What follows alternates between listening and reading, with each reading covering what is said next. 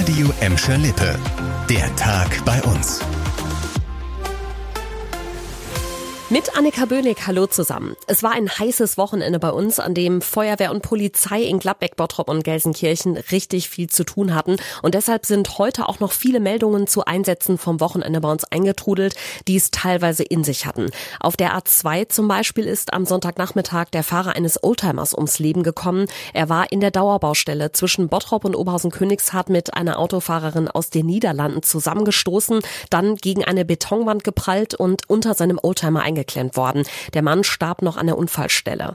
Einen ziemlich ungewöhnlichen Einsatz hatte die Gladbecker Feuerwehr. Übers Wochenende war ja die A2 bei Gelsenkirchen-Bur komplett gesperrt und dadurch gab es lange Rückstaus bis nach Gladbeck. Weil die Autofahrer da teilweise ziemlich lang drin standen und es so heiß war, mussten Feuerwehrleute im Stau Wasser verteilen. Ein paar Autos blieben auch liegen, weil wegen der Hitze die Technik streikte. Eine Schwangere, die im Stau feststeckte, konnte sich in einem Wagen der Gladbecker Feuerwehr ein bisschen ausruhen. Also zur Abwechslung konnten die Retter mal Stauengel spielen statt Brände löschen. Und ein Zeugenaufruf ist heute noch bei uns reingekommen. Schon wieder sind in Gelsenkirchen Gegenstände von einer Brücke auf die Straße geworfen worden. Freitagnachmittag hatte sich ein Autofahrer bei der Gelsenkirchener Polizei gemeldet und gesagt, dass Kinder von der Fußgängerbrücke an der Felddienstarena kleine Steine auf die Kurt-Schumacher-Straße werfen würden.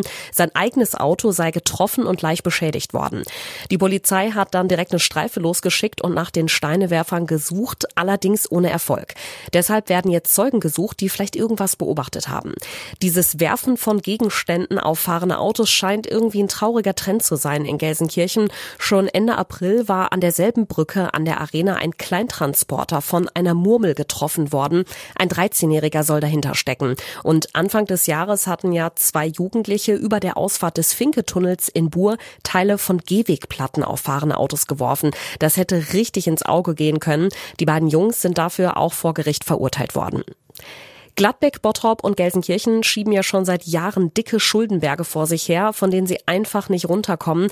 Jetzt können sie aber doch auf eine deutliche Entlastung hoffen. Das Land will ziemlich überraschend einen Teil der Altschulden von klammen NRW-Städten übernehmen. Das hat Kommunalministerin Ina Scharrenbach heute angekündigt. Am Mittwoch soll das Ganze im Landeskabinett beschlossen werden. Geplant ist laut der Ministerin, dass die Hälfte der kommunalen Altschulden, insgesamt fast 10 Milliarden Euro, in Landesschulden überführt werden und dann nicht mehr die städtischen Haushalte belasten. An den Bund appellierte Scharrenbach gleichzeitig die andere Hälfte zu übernehmen.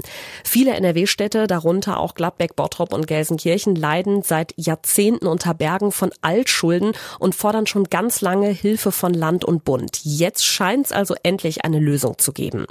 Das erhofft sich auch die Stadt Gladbeck für das Thema Sicherheit auf der Burschenstraße.